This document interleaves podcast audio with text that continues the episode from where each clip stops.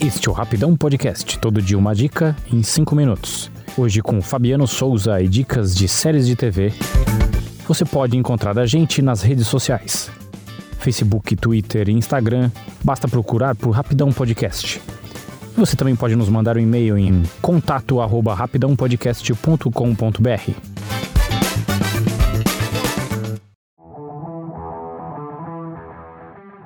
Olá, criaturas! Hoje vamos fazer um Inception aqui. Vou falar sobre Lore, uma série estadunidense baseada num podcast que, por sinal, eu não conhecia. Mas antes, um contexto, porque contexto sempre me ajuda. A expressão folk, que vem de povo, e lore, conhecimento, saber, foi introduzida na Inglaterra pelo arqueólogo William John Thomas no século XIX. Em 1951, apesar de certa resistência dos intelectuais brasileiros a esse conceito, tivemos no Rio de Janeiro o primeiro Congresso Brasileiro de Folclore. O nosso termo, então, é a portuguesada do inglês, e eu vejo aqui como um conjunto de conhecimentos e tradições de um grupo social, seja ele transmitido de forma oral ou escrita.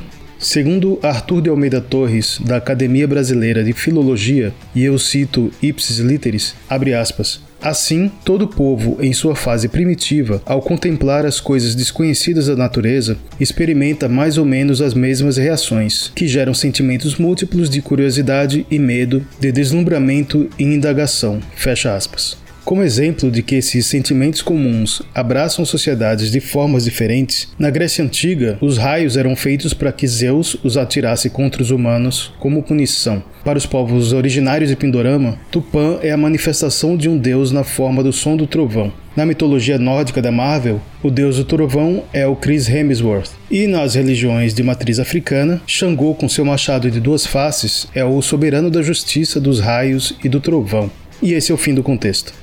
Em 2015, o escritor Aaron Mankey lançou o podcast Lore, que tem como base nossas histórias vistas na maioria das vezes do ponto de vista do folclore, mas embasadas em relatos factuais de diversas épocas, ou pelo menos em relatos de pessoas que acreditavam nesses acontecimentos. Lore fez um sucesso estrondoso no ano do lançamento, ganhando prêmios do iTunes e depois da Academy of Podcasters. E em 2017, para transformar o podcast numa série, o Aaron se juntou a Gayle Hurd, do Terminator, Aliens e The Walking Dead, e ao showrunner Glenn Morgan, de Arquivo X, Millennium e Twilight Zone, esse que está rolando agora na Amazon. O povo é meio gabaritado já.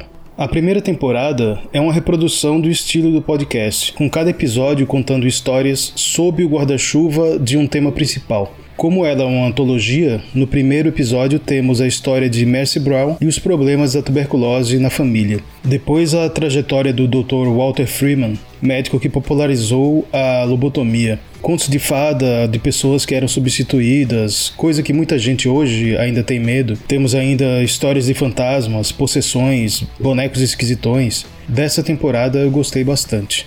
Já a segunda temporada ficou um pouco mais lenta, porque mudaram a narrativa contando uma história fechada por episódio, como a da Isabel Bathory, a Condessa Sangrenta, que tem uma lista enorme de crimes e crueldades, mas hoje já se fala que ela teria sofrido com uma conspiração.